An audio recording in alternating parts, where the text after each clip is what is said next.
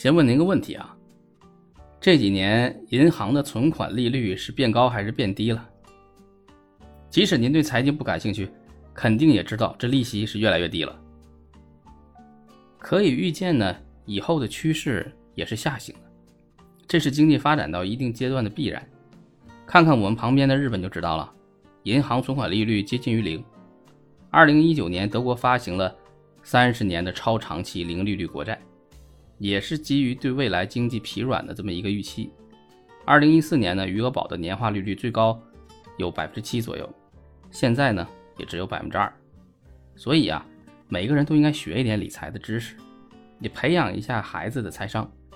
除了工资性收入之外呢，如果再有一份财产性收入，它不是更好吗？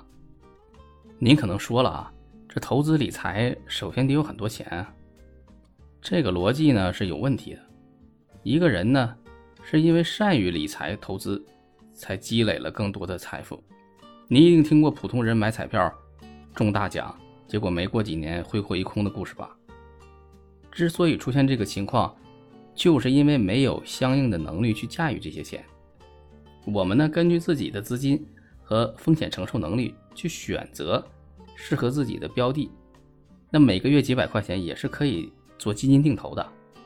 这样慢慢的养成习惯呢，才能在机会来临的时候把握得住。这个呢，就是一个不断学习和实践的过程。因为孩子。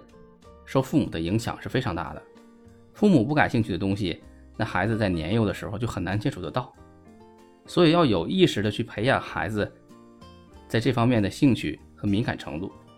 比如压岁钱的管理，即便放在父母那里，也可以按照银行存款利率来支付利息，慢慢的呢让孩子有相关的概念。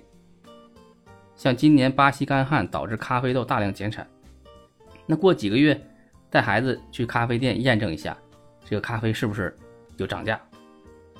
那这样呢，就能培养孩子对一些事件内在关联的思考和判断。当然了，也不是每个人都要投资股票、基金呐这些东西。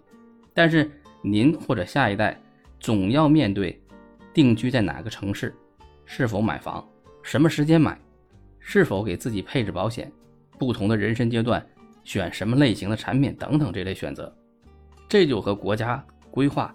还有财政以及货币政策相关了，那多学点知识呢，可能就能帮您规避一些风险，节省一些资金。好了，今天就和您聊到这儿，感谢您的收听。